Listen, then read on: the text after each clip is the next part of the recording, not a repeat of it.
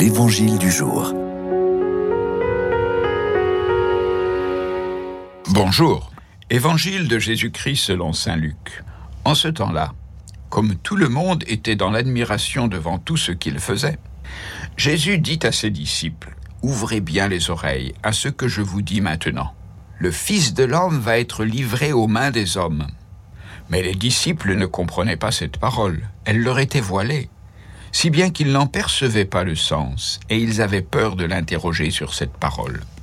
Ils étaient dans l'admiration de ce qu'il faisait. Pour certains, cela suscitait de la curiosité, pour d'autres, de la crainte.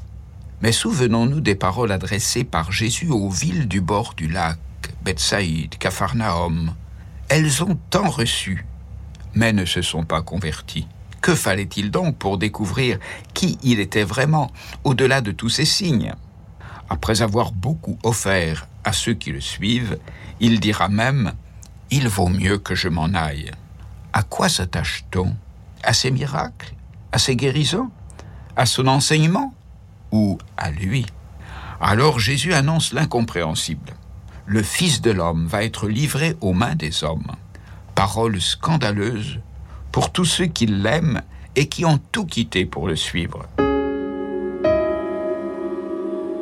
C'est à une nouvelle alliance que Jésus veut préparer les siens, non plus vérifier dans ce qui se fait, mais dans ce qui enracine en cet amour qu'il porte à son Père, en ce lien indestructible qui les unit l'un à l'autre. Pour cela, il ne craint pas de leur annoncer la remise de lui-même entre les mains d'hommes. Deux mots semblent s'opposer dans son annonce. Il se désigne comme le Fils de l'homme, celui qui doit juger entre les vivants et les morts. Et dans le même temps, il s'en remet au jugement des hommes.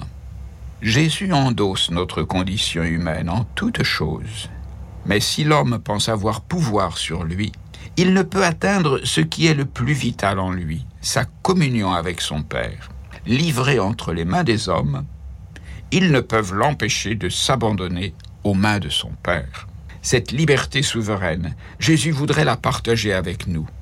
Que nous bannissions toute peur de nos vies, surtout de la mort, osant dire avec Thérèse Non, je ne meurs pas, j'entre dans la vie. À nous, pour entrer dans ce chemin de vie, de prendre le vêtement que Jésus ne cesse de porter, lui qui est amour, doux et humble. À nous, d'entrer dans cette amitié que Jésus nous propose, alors nous saurons que ce n'est pas la mort qui nous attend, mais la rencontre merveilleuse à celui qui nous a accompagnés tout au long de notre parcours. Le moment où enfin le voile se déchire et où nous entrons avec lui dans la demeure.